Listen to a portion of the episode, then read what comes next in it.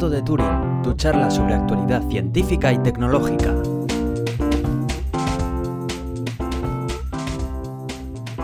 Bienvenidos al Gato de Turing, yo soy Aitor Brazaola. Y yo soy Iván Eguía. Tenía ya ganas de grabar, ¿eh? Sí, sí, yo también. Vaya semana. Vaya semana, bueno, vaya mesecillo que llevamos, ¿no? Pero bueno, sí, sí. por fin encontramos un huequillo. Y es que además eh, estrenando conexión a internet, ¿no? Efectivamente, porque por fin he conseguido una banda ancha, porque desde que cambiaron el término no tenía banda ancha, como tú, Aitor. Y, y, bueno, al final me han puesto 100 megas de fibra óptica, así que bueno, esto va como la seda, claro. Cuéntame, ¿cómo se ve la vida con 100 megas de fibra óptica de Movistar? La vida, la vida es maravillosa, tío. La vida es maravillosa. es, eh, tengo descargando torrents a, 10 megas por segundo y a su vez eh, estoy aquí por Skype y a su vez tengo un sistema que está sincronizando Bitcoin y tengo todo ahí descargando en un montón de servidores y en ningún momento se me ha ralentizado ni siquiera un poquito la conexión. Es Madre mía, qué envidia, qué envidia. Hoy cuando me, cuando me mandas el mensaje y me dices, no, te llamo yo para que la conexión no se caiga, ¿sabes? Digo, mírale qué chulo tú. Cualquiera le aguanta. Bueno. tenemos un montón de cosas de las que hablar, así que no nos vamos a enrollar mucho. Tenemos, la mayoría de ellas son de tecnología, algunas de ellas un poco más añejas, pero es que lo que hay, pues hemos tenido unas semanas de, locura. Sí. Pero bueno, he de decir que también tenemos noticias nuevas y bastante importantes. Y bueno, en general parece que está bastante completo el podcast de hoy. Eso es. Así que venga, no nos enrollamos más y vamos con tecnología.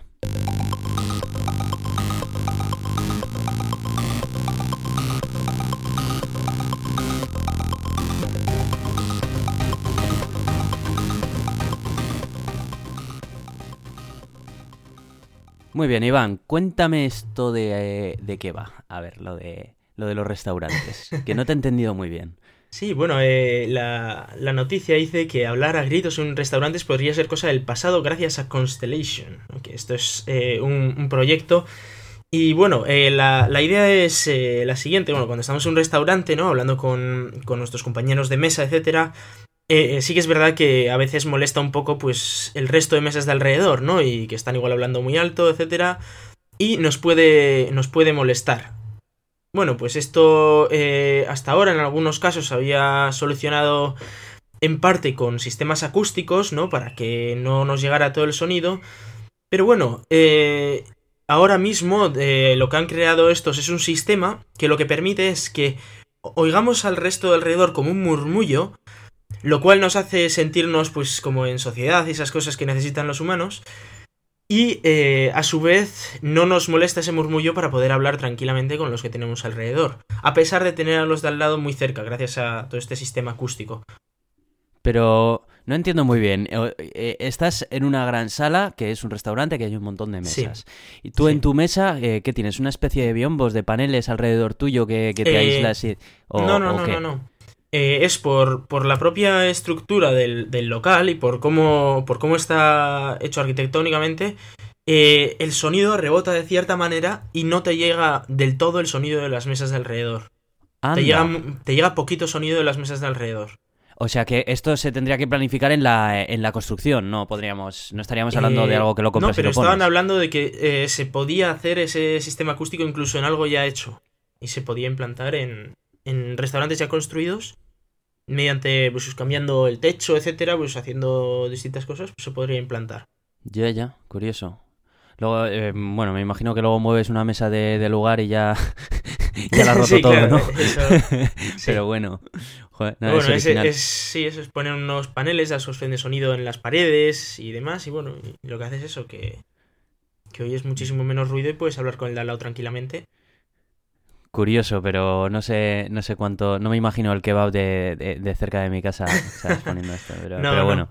Pero bueno, sí que algo curioso que me ha parecido en la noticia es que eh, en el, bueno, en el pasado se había conseguido eliminar totalmente el sonido, ¿no? mediante este tipo de técnicas, pero lo que pasaba es que, claro, la gente que, que, iba al restaurante y empezaba a hablar se sentía como, ahí va, estoy hablando y solo se me oye a mí, ¿no? Y es todo silencio absoluto alrededor.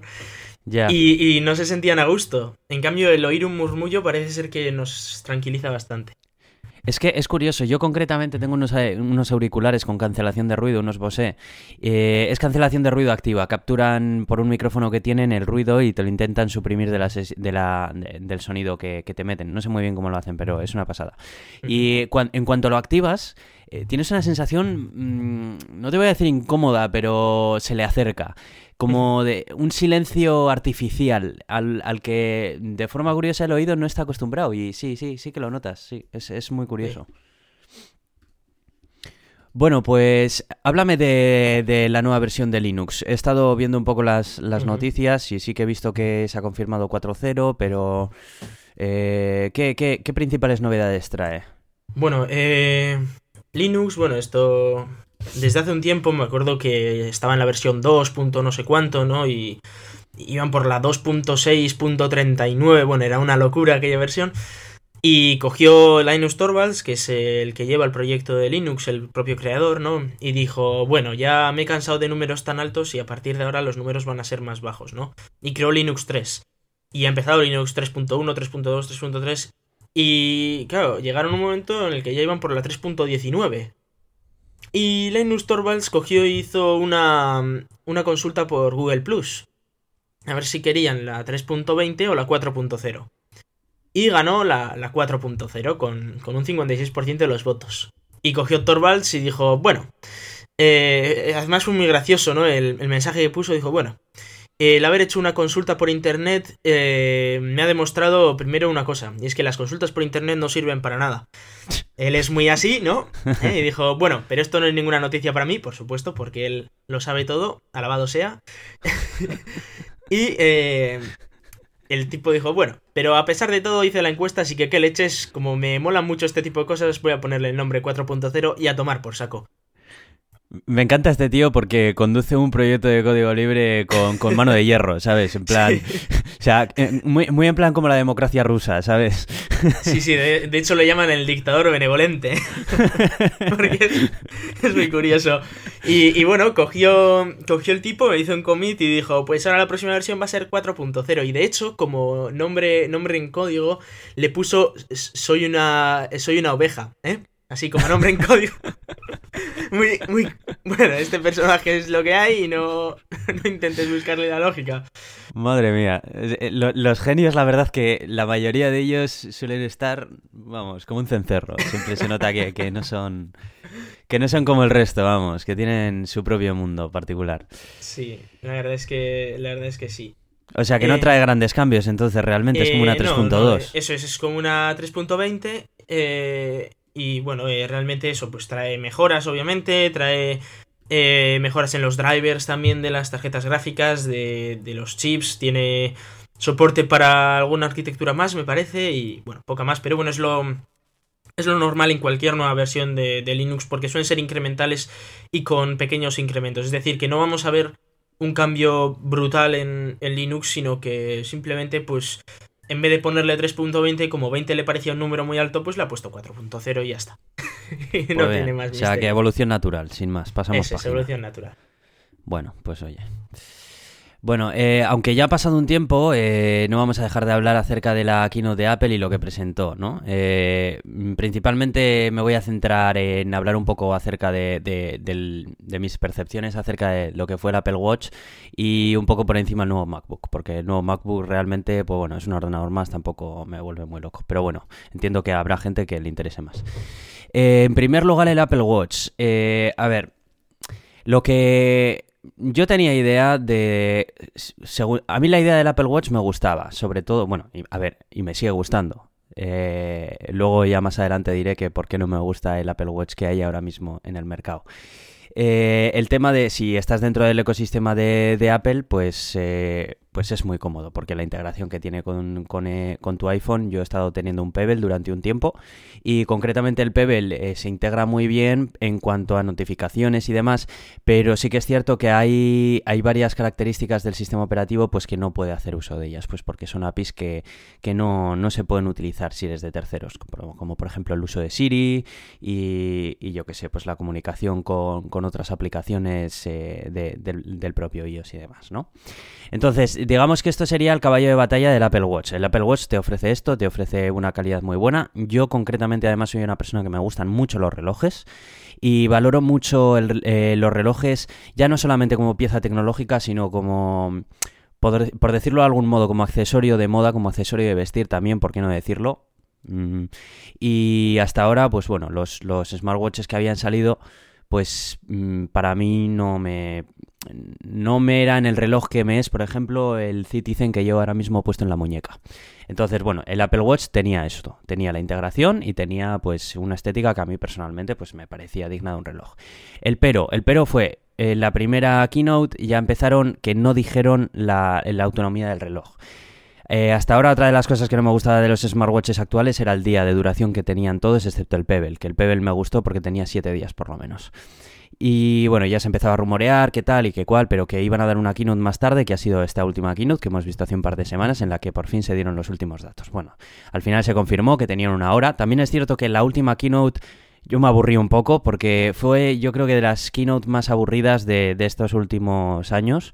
Básicamente porque estábamos todos deseando que explicasen cosas que no se supieran del Apple Watch y más novedades y mm, todo lo que hablaron del Apple Watch básicamente eran cosas que ya sabían y, que ya sabíamos y que ya habían dicho en la anterior keynote. Así que yo personalmente, pues hombre, me llevo un poco de chasco. Me llevo un poco de chasco porque no había mucho más nuevo. Bueno, y el nuevo MacBook que también lo presentaron, pero vamos, que como a mí el MacBook pues me, me daba un poco igual, pues bueno. Total, que al final, bueno, pues eso, ya, ya sabemos todos. Hay tres acabados diferentes. El Apple Watch Sport, que digamos que sería el más barato. El Apple Watch a secas, que está, sería el que está ahí en el segmento medio, que es el que está hecho de acero inoxidable. Y luego el Apple Watch Edition, que es para gente que, pues bueno, se puede permitir un reloj de oro y pagar esos precios, pues está dentro de sus... que también cada uno es perfectamente... que haga lo que quiera. Eh, a mí inicialmente me gustaba el del medio, el Apple Watch. El Apple Watch que yo pensé que iba a salir pues unos 329 euros, el, normal. Bueno, pues no, pues ya el de Stainless Steel estábamos hablando de acerca de unos 500 pavos. 500 pavos que luego le teníamos que sumar también la correa que a mí me gustan. A mí me gustan los relojes con correa metálica y la correa metálica de eslabones que tenían ahí a mí personalmente me parecía increíble. Claro, ya empecé a sumar y aquello me salía 700 euros y digo, no, de ningún modo me voy a gastar 700 euros en un reloj que eh, probablemente saquen una nueva versión dentro de nada y, pues ya tienes una edición antigua, porque no hay que olvidarnos que también estamos hablando de tecnología. La tecnología no es como un reloj, que tú te compras un Citizen y tiras con él el resto de tu vida si quieres y si lo tratas bien. La tecnología, yo no sé cómo van a plantear esto de las actualizaciones, que esa es otra cosa que me llama la atención del Apple Watch, que no se han pronunciado nada al respecto, y es, ¿qué va a pasar? ¿Te van a sacar uno al año? Porque si te van a sacar uno al año, gastarte todo ese dineral eh, que no digo que estés obligado a comprarte el nuevo, eh, ojo, pero quiero decir que, hombre, no sé, o planean mm, eh, hacer de algún modo que puedas cambiar la caja con la circuitería. Esto es algo que tampoco han dejado muy claro. Entonces, mm, yo la percepción que tengo es la misma esto lo he dicho muchas veces ya, la misma que tengo cuando salió el primer iPhone. Yo viví el lanzamiento del primer iPhone, mm, tuve el primer iPhone, solamente se vendía en los Estados Unidos, lo tuve que importar y era un producto que mm, sí tenía cosas muy buenas, pero que se notaba que era una primera versión. Ni la batería, ni la conexión inalámbrica, ni tal, estaban a la altura. Eh, eran un producto, un prototipo casi casi, que yo creo que se vendió para ver si un aparato como ese podía tener salida y efectivamente la tuvo. En su momento me compré el primer iPhone. En este caso no me voy a comprar el primer Apple Watch. Creo que este Apple Watch, el concepto es bueno. Claro, eh, repito, todo esto es si tienes un iPhone, evidentemente. Si no, ni te lo plantees, porque eh, si, no, si tienes un teléfono con Android, tienes unas alternativas mil veces mejores que se integran con tu teléfono que la que puede tener un Apple Watch, que a día de hoy por lo menos solamente es un, accesorio de un iPhone, que esa es otra, es un accesorio, no es independiente. Así que, bueno, eh, yo personalmente em, no. esta primera versión voy a pasar de ella. Mm, creo que todavía no está maduro, creo que todavía es un producto que tal. Habrá muchísima gente que se lo compre, como siempre, como yo en su día me compré el primer iPhone, pero esta vez no estoy para, para hacerme un gasto como este, teniendo en cuenta de que probablemente eh, dentro de un año aproximadamente vayan a sacar una versión nueva en la que estoy seguro, seguro, seguro que ahora mismo en Apple se están tirando los pelos para hacer una batería que dure más de un día, para hacer tal, para que sea más autónomo y para no sé qué. Vamos, estoy seguro. Así que después de esta chapa, ¿tú qué opinas, Iván? Bien, eh, bueno, yo opino que es una muy buena idea hacer un, reloj eh, que tenga integración con tus dispositivos, etcétera, independientemente ya de ser Android o Apple, porque, bueno, realmente es, bastante útil, ¿no? Tener un reloj en el que puedes ver la hora sin tener que estar pendiente de tu móvil todo el rato. Como a día de hoy yo, por ejemplo, pues tengo una, una smartband de estas, pues también vendría bien un, reloj que incluso podría sustituir perfectamente a la smartband. El problema del Apple Watch en, concreto, bueno, eh, un detallito que a mí no me gustó mucho la interfaz era como, como era bastante fácil equivocarse al hacer clic a una aplicación a otra, pero bueno, dejando eso de lado, que es normal teniendo en cuenta el tamaño de la pantalla de un reloj, eh, el tema de las, de las correas y del precio me parece totalmente una locura. Es decir, eh, mm, de, un, de un Apple Watch al, siguiente, del Sport al siguiente, cambia la correa y el acabado, ¿no? Y bueno, el precio es, es totalmente abusivo. Como tú has dicho, eh, pagar 700 euros por un reloj que, bueno, que, que, está muy bien y se integra con tu dispositivo y tal, pero sigue siendo 700 euros por un reloj, ¿no? Y que además no es autónomo y la batería pues, le, dura, le dura un día. Una cosa que sí que me gustó fue el sistema de carga de, batería del Apple Watch. Y es que se conectaba directamente a la parte trasera de. de bueno, del reloj y, y por, por imanes se conectaba, ¿no? Y estaba bastante chulo. Pero vamos, que dejando... O sea, tecnológicamente está muy chulo, como tú dices, todavía es una versión beta, digamos, pero me parece demasiado caro para, lo que es. Sí, yo creo que a día de hoy para lo que te ofrece eh, difícilmente te merece la pena, difícilmente. Así que bueno, yo sí que estaré atento a las próximas versiones porque teniendo en cuenta de que yo utilizo todos dispositivos de iOS, pues es una opción para mí, pero a día de hoy sigo prefiriendo un Pebble, por ejemplo, que que, el Apple Watch. Respecto al tema de la interfaz, eh, una, cosa que, una cosa que sí que me gustó fue, eh, no sé si, no sé si eh, pudiste ver, el tema de la interfaz lo pensaron para la ruletita esta que tiene la, la cebolla, que tú desde ahí puedes aumentar y eso te facilita el poder pulsar en las aplicaciones sin tener que equivocarte en ellas. Pero mm. bueno, en, líneas generales yo creo que venimos a resumir en lo mismo, más o menos, que, que todavía mm, el precio que cuesta no lo vale.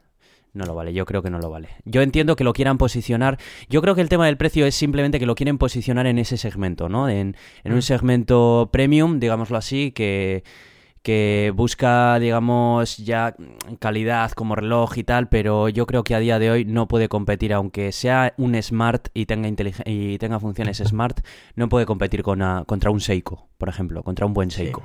Aunque la caja sea de la misma calidad o mejor porque, porque no, porque yo creo que todavía no, no, las funciones Smart que tiene no compensan las, las deficiencias. Sí, realmente yo lo veo más como que han apostado más por el lujo que por la tecnología, porque eh, si te fijas la versión media de, del iWatch realmente tecnológicamente es igual, es decir, tiene el mismo procesador y todo, lo único que cambia es el acabado y la correa, que es más tema de lujo que tema de tecnología. Sí, por supuesto. De hecho, las, las tres versiones tienen la, la, misma, el mismo hardware. Sí, por eso digo.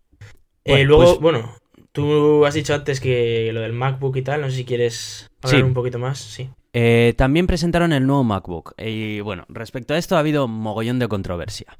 Eh, eh, lo, que lo que te comentaba antes fuera del micrófono es que me hace muchísima gracia esto, porque la gente o ama Apple o odia Apple y no hay un punto medio, ¿no? Entonces, pero todo el mundo opina de Apple cuando, cuando sale un nuevo producto. Entonces, yo voy a también dar un poco mi opinión y voy a procurar ser lo más imparcial posible. A ver, respecto al nuevo MacBook, muchísima gente se ha quejado de que muchos de ellos lo han puesto como que es un netbook caro. Vale, yo no estoy de acuerdo con esto. Para nada estoy de acuerdo. Y ahora, ahora voy a argumentar el porqué. Eh, muchas personas también han dicho que el nuevo MacBook, que es el nuevo emblema de Apple y que eh, si se llama MacBook a secas es porque eh, quiere hacer que a partir de ahora todos el, resto de su gama de portátiles quieren hacer que se parezca al nuevo MacBook porque parece que como solo se llama así y tal. Vale. Antes de decir que MacBook es una, una submarca que eliminaron hace aproximadamente 3 o 4 años. Apple eh, desde aproximadamente el 2005-2006 siempre ha tenido el MacBook y el MacBook Pro. Siempre. El MacBook siempre ha sido el portátil para eh, usuarios domésticos eh, que te ofrecía menor, menor capacidad, potencia, etc, etc. Y luego estaba el MacBook Pro, que era el, segmento Pro, que te ofrecía siempre más conectividad, mayor potencia y demás, más enfocado pues a profesionales, ¿no? Entonces, eh, cuando lanzaron el MacBook Air, eh, empezaron a, ir dejando de actualizar el MacBook a secas, hasta que llegó un momento en el que el MacBook a secas lo retiraron. Y lo que antes se conocía como MacBook lo convirtieron en MacBook Pro junto al otro MacBook Pro que ya había. Entonces el MacBook como tal había desaparecido del catálogo. Hasta hace un par de semanas, que lo han vuelto a reaparecer. Entonces, con esto quiero decir que el, cuando han vuelto a lanzar el MacBook no lo han lanzado como si fuese su terminal estrella, sino que simplemente han mm, renacido una submarca que anteriormente habían eliminado del catálogo. Sin más, no quiere decir esto más que eso, simplemente. Luego, en cuanto a la potencia y prestaciones, eh, el MacBook, eh, al igual que antes cuando existía dentro del catálogo de Apple, no intentaba ofrecer ni, potencia, ni conectividad, ni nada. Simplemente quería dar una solución fácil para alguien que, no le gusta la informática, que quiere tener un, un chisme que cuando lo pueda encender funcione, funcione bien, eh, por eso no estoy de acuerdo que sea igual que un netbook, porque los netbook ni funcionaban ni funcionaban bien. Y en esto estarás de acuerdo conmigo, Iván. Sí. y, y sí que es cierto que, que bueno, evidentemente el precio es precio de Apple. También las, las tecnologías que trae son tecnologías eh, que están muy pulidas. En la, no voy a decir que es el portátil más fino porque no lo es, eso sería mentir. Y como sí que es cierto que, Apple lo presentó como el portátil más fino, no es cierto. hay portátiles más finos, evidentemente. Pero sí que, sí que hay que reconocer que para la, para la delgadez que tiene, la resolución retina que trae esa pantalla es brutal. Sinceramente, es brutal hacer un portátil con tanta autonomía, con esa resolución de pantalla retina que es alucinante y, bueno, básicamente eh, la, la, potencia que tiene que mover eh, esa cantidad de píxel para que se vea bien y de un rendimiento bueno es brutal. Eh, luego vamos a pasar al tema de la batería. Este portátil es un portátil que te lo puedes llevar todo el día por ahí, te dura casi el día o si, si no haces cosas chungas, igual hasta te dura más de un día. Esto es bastante. Y los acabados, pues como siempre, son acabados de Apple. Eh, para esto han tenido que hacer una tecnología de baterías laminada y demás, que bueno, a mí me pareció también una pasada. Y el tema de que el touchpad es un touchpad sensible a la presión también. Es la primera vez que, veo un touchpad que no solamente se ciñe al tacto y a la pulsación con clic, sino que además incluye una especie de, sensores por debajo del, del trackpad, que al igual que en el Apple Touch, que te detecta si estás pulsando o presionando la pantalla, puede hacer acciones diferentes. Y con esto se han sacado otra gama de, gestos, de gestos multitouch y de múltiples presiones con las que puedes manejar un montón de cosas simplemente con el touchpad. Que esto también es algo que no, no se había visto en ningún otro sitio más. Y ahora lo integra el primer MacBook. Entonces, Luego, el tema, otro tema polémico también, la conectividad. Este MacBook integra el nuevo USB 3, el, el barra C, que es el, último estándar de USB, que estuvieron bastantes ingenieros de Apple formando parte del, del, del equipo de trabajo de, para desarrollar este estándar. Y eh, bueno, pues eh, solamente trae un conector. Si quieres conectar, te tienes que comprar, o eh, si quieres conectar más cosas, tienes que conectar, comprar o un adaptador de Apple o un adaptador de terceros, que también esta es otra. Nadie te obliga a comprar el, adaptador de Apple, que como siempre en Apple es, es bastante caro, son 89 euros, también hay que decirlo. Pero bueno, como siempre tienes una extensa gama de, estos de terceros que prácticamente desde el primer día te vas a poder comprar uno por 20 euros. Entonces el problema ese no es. Evidentemente no es mi MacBook. Yo no me compraría este MacBook, quiero decir. Me parece muy bonito y tal, pero yo me considero que soy un usuario más exigente en cuanto a funciones que le pido un ordenador portátil y continuamente voy a necesitar tener conectado un monitor externo, la, fuente de corriente probablemente y si te descuidas un USB por ahí. Entonces no me compensa ni siquiera eso por el procesador que trae. Que el procesador que trae está pensado pues para el mismo tipo de usuarios que está pensado el resto del dispositivo. Para usuarios que le pidan poco, que necesiten conectarse, tal, que no les vale un iPad porque de vez en cuando necesitan hacer algo que con el iPad no puedes o con una tableta de otra manera no puedes y listo. Entonces, así por encima, esto viene a ser el nuevo MacBook. Yo no me lo compraría, porque tengo otro tipo de usos y necesidades. Pero, por ejemplo, pienso en usuarios como, por ejemplo, puede ser mi madre o mi padre, que probablemente sí se lo comprarían. Así que, bueno, esa es, esa es mi opinión. Ahora, Iván, cuéntame. Eh, Eh, bueno, yo, eh, este MacBook, primero, bueno, el acabado es muy bonito y todo esto. Y todo lo que tú has dicho efectivamente es genial. Eh, pero bueno, yo lo veo más como un, iPad con teclado que como un portátil, ¿no? Porque sí que es verdad que, que bueno, que, tiene ese teclado y esa batería que por otro lado el iPad en, en parte tiene y, y todas estas cosas, el trackpad y todo esto. Pero eh, he de decir que es muy pequeño, o sea, es, son 12 pulgadas. Eh, no es mucho más grande que. De hecho, no sé exactamente el tamaño del iPad, pero no es mucho más grande que una tableta como podría ser, por ejemplo, las Nexus.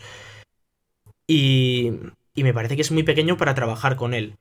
Eh, por otro lado, el precio es el mismo precio que la versión mm, Pro, es decir, tiene el mismo precio que una versión que tiene mayor capacidad y una pantalla eh, más grande en la que puedes trabajar más cómodamente. Así que, en ese sentido, eh, tú me decías en su día en privado, ¿no? Que claro, que son cosas hechas para, para, con objetivos diferentes, ¿no? Una, uno está hecho para la movilidad, ¿no? Para que, oye, yo me cojo el portátil y me voy por ahí un par de días con él y si lo uso 5 o 6 horas al día, pues me sobra. Y el otro está hecho para trabajar con él, para tener casi casi un puesto de trabajo eh, que lo puedas mover de sitio, como puede ser tu sobremesa. Eh, sí, en ese sentido está bien, pero también entiendo que el precio se adapte. Es decir, no vale lo mismo mi portátil que mi sobremesa. Es también ese sentido. Y por otro lado, el tema de la conectividad. Eh, a día de hoy, por ejemplo, para conectarse a Internet solo se puede conectar por, por Wi-Fi porque no existen adaptadores de USB Type-C a, a Ethernet.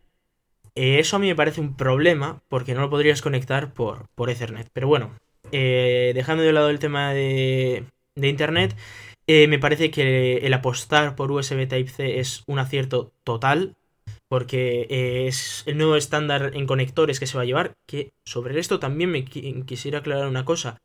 USB Type-C no significa que tiene USB 3. En este caso sí, porque tiene USB 3. Tampoco es verdad que tenga el USB 3.1 este que, decían ellos, eh, porque ahí hay un follón de los estándares. Pero bueno, tiene USB 3 y además tiene un conector Type-C que permite, pues... Que lo, lo, bueno de este conector es que permite pues conectarlo de los dos lados, no tienes que andar mirando si lo puedes conectar de un lado por, para otro, etcétera. Además, lo bueno de este, este conector es que, eh, bueno, no de este conector, sino del estándar que tiene integrado el MacBook, es que eh, permite cargar el propio dispositivo por el USB. Y no solo eso, sino que además permite cargar móviles desde ese USB, etcétera. O sea, puede haber compartición de electricidad de un lado para otro. Con lo cual me parece que es un acierto total en el sentido ese de, del conector. Pero, como tú has dicho, yo no me compraría esto, primero porque no tiene la potencia que a mí me gustaría tener un portátil que me compraría a día de hoy. Y segundo, porque es muy pequeño. Y dejando de lado el hecho de que el precio me parece muy caro para ser un portátil de gama media, digamos. Hmm.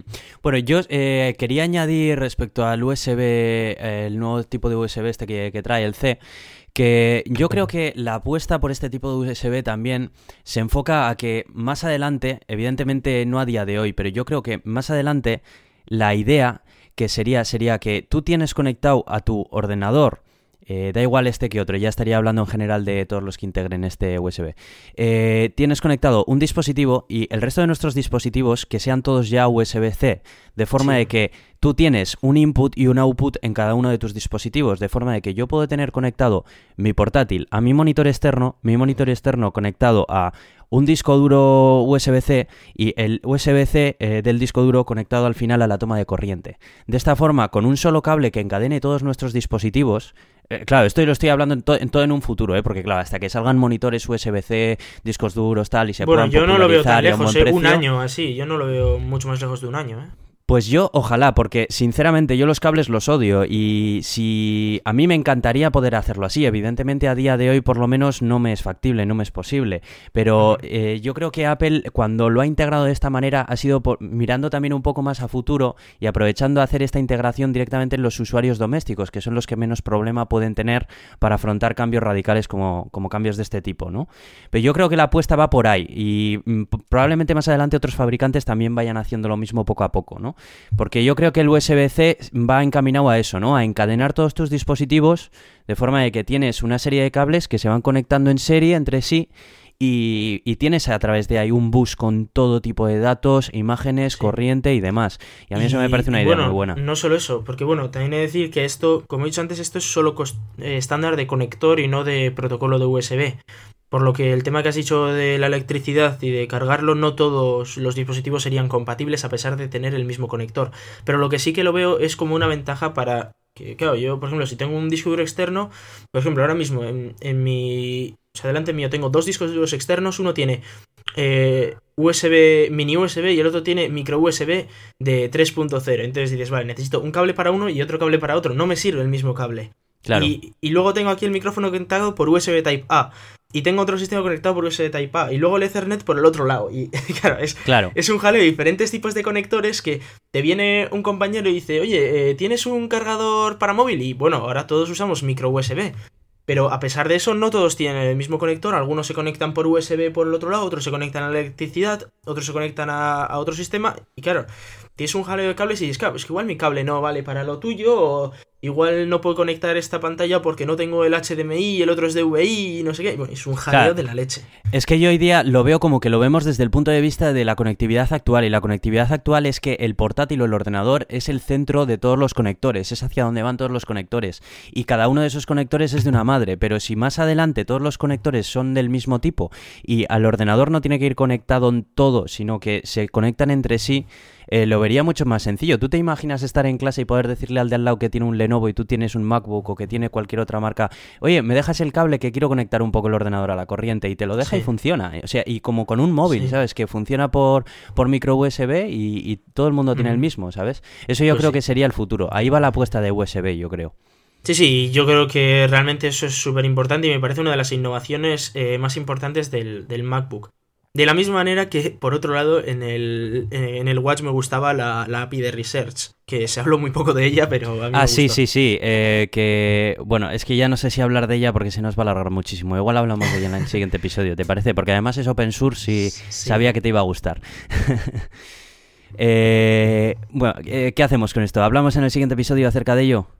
Eh, bueno, lo voy a explicar ya ahora un poquito por encima, muy rapidito. Apple ha sacado junto con su, con su Watch una, una API que, permite a investigadores, etcétera, eh, hacer, hacer investigaciones, valga la redundancia, con, los outputs que, salen de, del propio reloj y pueden hacer estadísticas, etcétera. Y que, viene muy bien para hacer, para hacer investigaciones sobre salud y así. Cual, pues me parece ah. algo muy interesante. Además estuve viendo que se podía integrar con centros de salud y demás. Bueno, por supuesto esto en España no vamos a ver, porque esto ah, de tecnologías nuevas y demás como que da urticaria, ¿sabes? Pero bueno, pero por lo menos está ahí. Bueno, pues vamos a pasar de página, si te parece, y vamos a, ir avanzando un poco. Vamos a hablar de unos SSDs nuevos que, van a salir.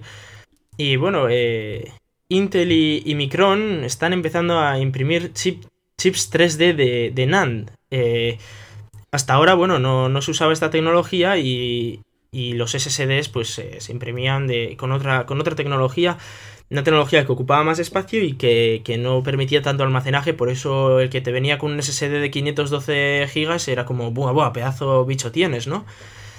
Y bueno, están hablando de que con esta nueva tecnología se pueden conseguir hasta 10 teras de, de SSD y que no parece una, una locura. En un SSD de ojo, de 2,5 pulgadas estamos hablando, ¿eh? Que también se están eh, presentando un SSD nuevo con un conector especial que se llama M2, que son muy muy pequeñitos, no mucho, no mucho más grandes que un pendrive, bueno, un poco más, pero no mucho más, y que permitirían discos de hasta 3 teras y medio en SSD en un tamaño un poco más grande que un pendrive. Y en un disco duro de, de 2 pulgadas y medio, como el que podrías tener en tu portátil, tendrías un SSD de hasta 10 teras o más.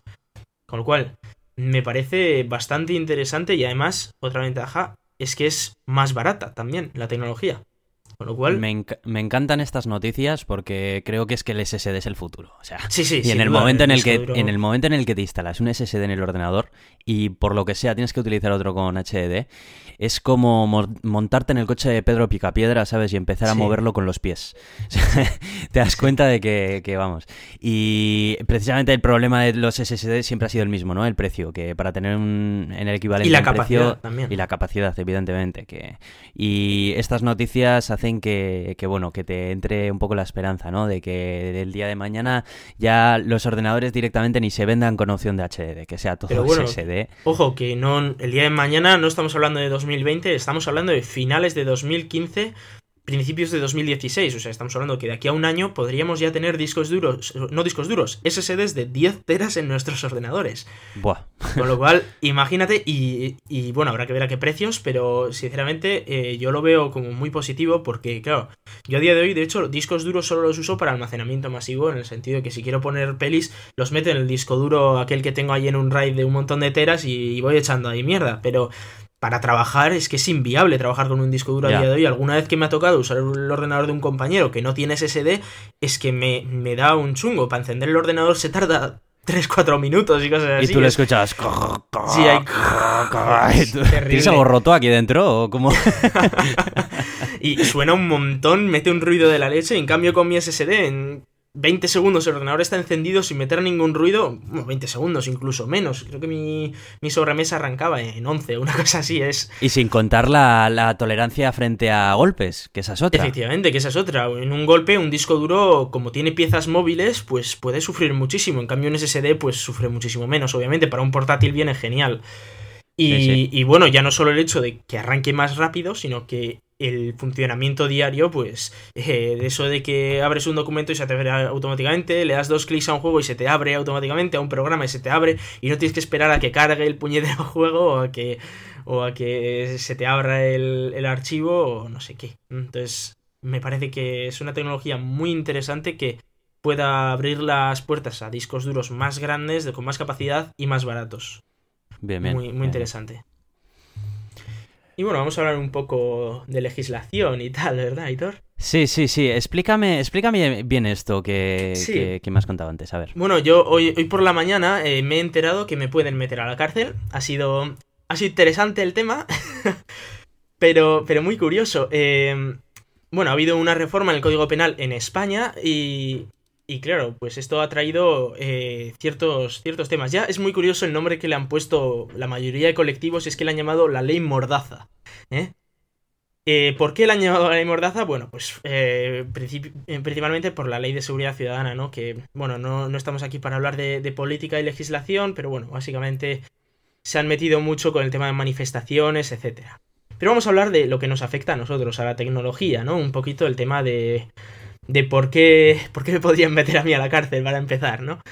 Eh, bien, una, cosa muy, muy curiosa eh, ha sido que, que ahora, eh, bueno, hasta ahora era un delito si yo, por ejemplo, hackeaba un ordenador, ¿no? y me metía en ese ordenador y hacía cosas malas, eso es un delito, obviamente, porque no me han dado permiso para acceder a ese ordenador y, y demás, ¿no? Vale. Hasta aquí todo normal. El problema, ¿cuál es? Es que ahora el crear una herramienta que permita hacer eso ya es ilegal. ¿eh? Es decir, que si yo, por ejemplo, soy profesor de seguridad y creo un virus para que mis alumnos aprendan a hacer viruses, para cómo protegerse de ellos y cómo hacer auditorías, etcétera, eh, me pueden meter a la cárcel hasta dos años. Eso. Pero. Eh, mm, pero esto no, no, tiene ningún tipo de particularidad ni nada, porque es que me parece tan absurdo no, no, eh, precisamente por el ejemplo que acabas de dar tú, ¿no? Eh, eh, esto se está haciendo en todas las universidades en las que se imparten asignaturas de informática y seguridad. Claro, claro. Es que ese es el, ese es el problema, que es que no tiene ningún tipo de particularidad y está el tema a según quien interprete la ley, según el juez, porque lo dice tal que así, ¿no? Se añade un artículo 197 bis con la siguiente redacción, ¿no? Y, dice, bueno, eh, cualquier, cualquiera que intercepte incluso emisiones electromagnéticas eh, le pueden caer de 3 a 12 meses. no, de prisión de 3 meses a 2 años y multa de 3 a 12 meses. Y luego dice, se añade un artículo 197 ter eh, y que dice, será castigado con una pena de prisión de 6 meses a 2 años o multa de 3 a 18 meses, que es el que sin estar debidamente autorizado produzca adquiera para su uso, importe o de cualquier modo facilita a terceros con la, con la intención de facilitar la comisión de alguno de los delitos a los que se refiere el anterior apartado, un programa informático concebido o adaptado principalmente para cometer dichos delitos o una contraseña de ordenador, un código de acceso o datos similares que permitan acceder a, la totalidad o parte de un sistema de información. Es decir, que si tú creas un programa informático que puede ser usado para hackear, digamos, o para descifrar contraseñas o lo que sea, eh, puedes acabar en la cárcel. Y ya no solo eso, sino que el, por ejemplo, hacer un estudio de contraseñas más usadas y, de prevención de uso de contraseñas simples por diccionarios, etcétera, también. Eh, es decir, no, no te vale con decir, oye, voy a sacar una estadística con las 100 contraseñas más usadas a nivel mundial, ¿no? Y haces un estudio y, las publicas y dices, vale, son estas y tal, y dices, oye, por favor, que nadie usa estas, ¿no? Preveniros porque todo el mundo las tiene en sus diccionarios, etcétera. Pues eso es ilegal también. Y, no solo ilegal, sino que te puede caer de, seis meses a dos años de cárcel. Otra cosa que era ilegal es el programita que tengo yo creado, que lo creé a los 16 años por el hecho de que a mí me gustaba mucho aprender. Y, y creé un programa que, permitía eh, descifrado de MD5 por, por Rainbow Tables, que se llama, ¿no? Eh, esto me pueden caer de 6 meses a 2 años porque permite a alguien que sea muy malo y quiera hackear una web, le permite que si ha robado ya una base de datos, sacar las contraseñas. Ojo, eh, pero es que yo no lo he hecho con la intención de que me venga un tipo, me use mi programa y hackee el gobierno. A ver, es que si lo usa para eso, deténle a él, no me vengas a mí diciéndome rollos. Yo lo he usado muchas veces para, para otro tipo de usos, como puede ser la auditoría de, de cuentas, etcétera. Y ahora me vienen diciendo que me pueden meter a mí a la cárcel porque hay un tipo que ha usado mi programa para hacer el mal. Es como si yo soy productor de cuchillos y me meten a mí en la cárcel porque un tío ha usado mi cuchillo para matar a alguien. Y digo, pues a ver, no es mi culpa. Sí, yo aquí lo veo, yo aquí lo veo como un como simplemente un arma jurídica para en caso de que haya algún tipo de denuncia, que se haya denunciado algún, algún delito relacionado con la informática y así, que algo a lo que se puedan aferrar los legisladores para poder para poder encarcelar a alguien o demás. Quiero decir, creo que esto no está pensado para ir ahora mismo y hacer una, caja, una caza de brujas de todos los que están programando este tipo de cosas, porque entre otras cosas eso sería inviable. Eh, yo creo que es más bien simplemente eh, un... Bueno, simplemente, que no por ello me parece menos malo, ante mi opinión personal, claro. Eh, pues eso, una manera de poder agarrar mm, jurídicamente a, alguien culpable de, de algún delito que se haya haya denunciado o lo que sea y poder enchironarle. Sí, pero, bueno, yo me acuerdo. De todas maneras, sí que es verdad. Pienso lo mismo. El símil que has hecho con el, con el cuchillo me parece muy acertado porque, porque puede ser. Porque es que es perfectamente. Es muy similar, realmente, ¿no? Eh, no vas a penar a todos los fabricantes de, de cuchillos. Es que me parece absurdo. Simplemente por poder acusar a alguien una vez que haya un delito de asesinato con cuchillo eh, y, le puedas acusar con algo legislado. Pues no, no, no me parece lógico. Es decir, o sea, dices, a ver, yo he creado cuchillos para, para, cortar la carne y si me viene un tipo matando con ellos, joder, pues, pues deténle a él, que es el que ha cometido el delito, ¿no? Claro. Pero eh, a mí me parece muy curioso porque, bueno, la semana pasada eh, hablábamos con Pablo González Pérez y, nos contaba, ¿no? Que él tenía un proyecto creado que se llamaba Flu Project y que, bueno, básicamente eh, es, te, enseña a crear un virus y de hecho tienen un virus ellos creados para aprender, ¿no? Y para enseñarte cómo funcionan para que tú te sepas eh, defender de ellos, ¿no? Por si te, te, entra un virus en el ordenador, pues saber qué es lo que tienes que hacer, etcétera. Me parecía un proyecto muy interesante, muy educativo y que de hecho les había servido de utilidad porque les había venido una policía de, ahora mismo no me acuerdo de qué país, que les había pedido ayuda con, el tema y habían usado ese mismo virus para detener delincuentes.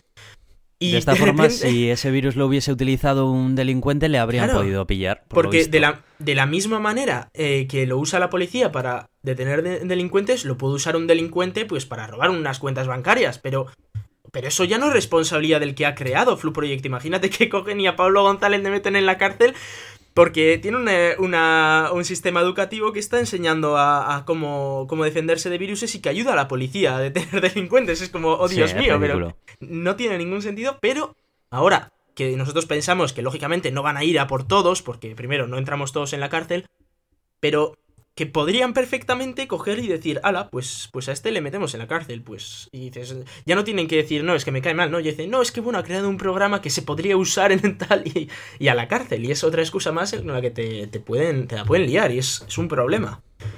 A mí me parece totalmente ridículo este, esta nueva ley, que bueno, luego aparte tiene un montón de, cosas en, otros temas, porque hablaban que, eh, por ejemplo, eh, si tú haces uso o intentas instruirte sobre el uso de materiales nocivos o peligrosos que también te pueden caer hasta 8 años de prisión. Esto me parece muy curioso porque a mí que me gusta mucho la ciencia y que de hecho me he comprado unos libros para aprender a hacer cohetes a reacción en casa que dices, bueno, pues el chico se quiere divertir, pues tampoco, a ver, que no, que no voy a montar un SpaceX, pero... Que lo de la gaseosa se te ha quedado corto ya, ¿no? Claro, pero me gustaría probar a hacer cositas y tal. Nada, nada, que, solo por comprar los libros ya me pueden meter ocho años en la cárcel. Es una locura. Bueno, de todas maneras, aquí podemos ver también, por ir, por ir cerrando, porque es que de este tema podríamos estar hablando toda la mañana, pero eh, me hace gracia la lectura que hace el PP y eh, que asegura que cuando entre en vigor quedará garantizada la libertad. Ya, bueno, no sé a qué libertad ni de quién se refieren, pero bueno, bien. Oye, cada uno bien. Y simplemente... Eh, eh, apuntillar que por lo visto la entrada en vigor está fijada para el 1 de julio de 2015. Así que quieras o no quieras, la meten doblada y antes de que sí, pero bueno, algo muy curioso es que lo han aprobado y todos los partidos de la oposición han hecho un pacto que han dicho cuando alguno de nosotros llegue al gobierno, la quitamos. Bien. no sé exactamente para qué leches el PP ha hecho esto cuando sabe que se la van a quitar en seis meses porque la va a aprobar como seis meses antes de las elecciones. Pero bueno, es, es, algo muy, muy curioso y tal, pero bueno, en fin. Eh, ¿Quieres eh, mencionar un poco lo de Pirate Bay? tampoco, igual, tampoco meternos mucho en ello, pero no, es la primera vez que pasa aquí en España. Sí, eso es. Eh, pero bueno, efectivamente han, bloqueado The Pirate Bay en, España. Curiosamente, yo a, día de hoy todavía puedo acceder, porque imagino que Movistar todavía no ha actualizado su política. Pero básicamente un juez ha dicho que hay que prohibir The Pirate Bay. que nos van a censurar esa web independientemente de lo que tú hagas ahí, si comentas pelis o si te descargas pelis o lo que sea, te censuran esa web y no te dejan accederlo. Un símil que me ha parecido muy, muy curioso que, hacía el Buffet Almeida era que, mira, ahora entre la ley Mordaza y esto de que te bloquean páginas web como de Pirate Bay, ya somos casi casi como China de, sí. de libertades. Es como, bueno, pues venga. Me ha, parecido, pues me ha parecido muy curioso, porque bueno, aún así se puede seguir accediendo, ya sabéis, mediante Tor o lo que queráis podéis seguir accediendo a Pirate Bay porque obviamente pues la web está ahí, o sea, sigue existiendo la web, solo que son a nosotros los que nos, nos bloquean. Sí, a mí me pone de muy mala leche esto de que se empeñen en, poner barreras al campo en vez de permitir nuevos modelos de negocio de distribución digital. No voy a volver a entrar en ello porque más de una vez ya he hablado de ello y, me tiro de los pelos cada vez que hablo de ello, así que vamos a hacer que me baje el pulso y a cambiar al espacio y demás ciencias, ¿vale? Eso es, vamos a hablar de espacio. Venga.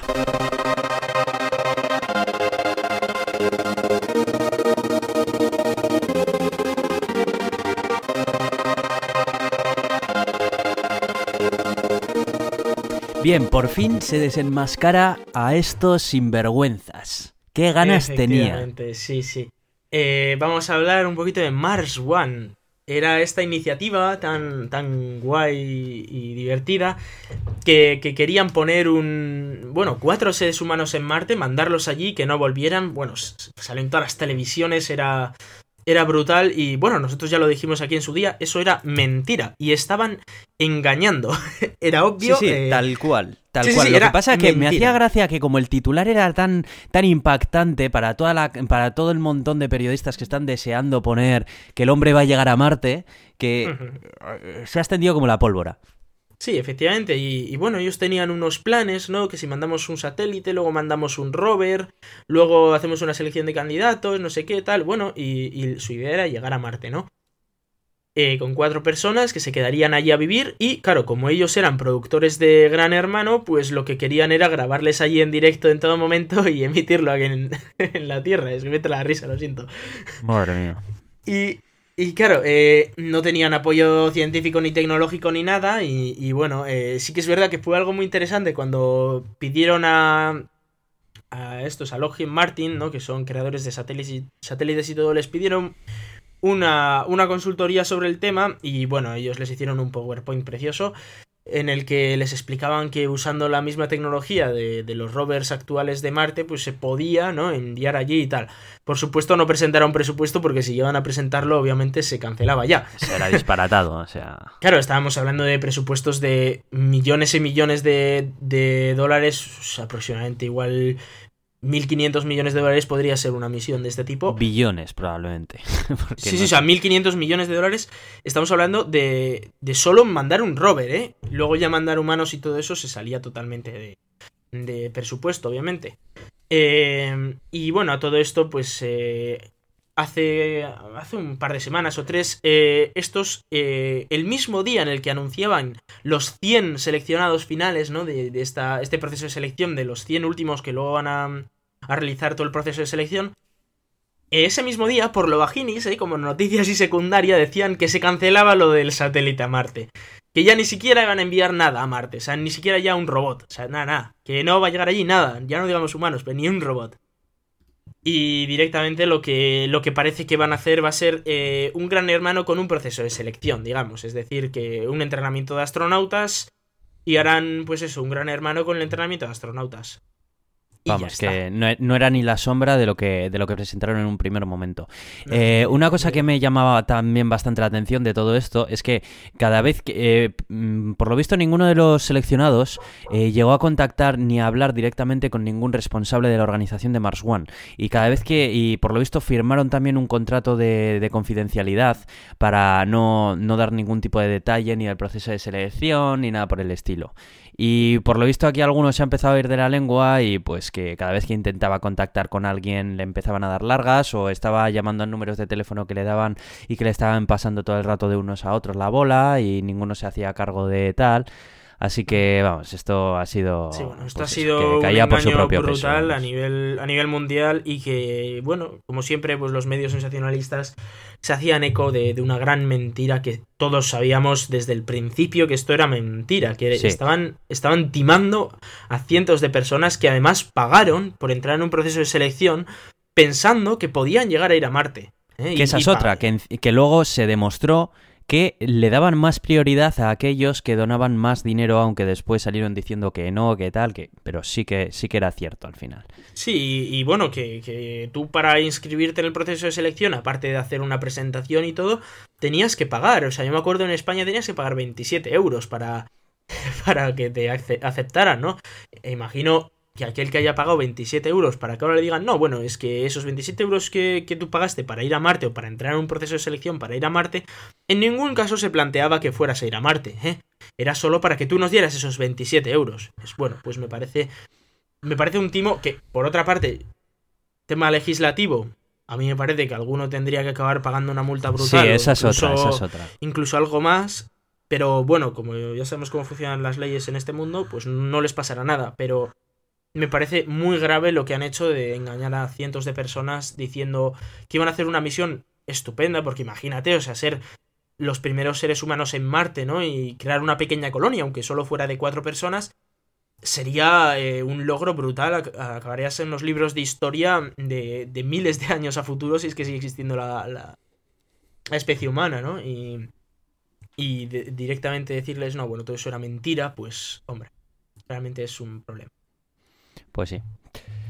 Bueno, y de LHC tenemos también, ¿no? Efectivamente, vamos a hablar un poco de, del LHC porque, eh, bueno, eh, iba a entrar en, funcionamiento, pero ha habido un retraso porque ha habido un cortocircuito. Pero bueno, eh, vamos a explicar un poco. El LHC es ese gran colisionador de drones que tenemos en Ginebra que es un, circo de un círculo de 27 kilómetros por el que un montón de protones van a velocidades, bueno, cercanas a la luz, muy, muy cercanas a la de la luz, y eh, chocan unos con otros para recrear situaciones del, universo primigenio, de cuando se creó el universo en el Big Bang, ¿no?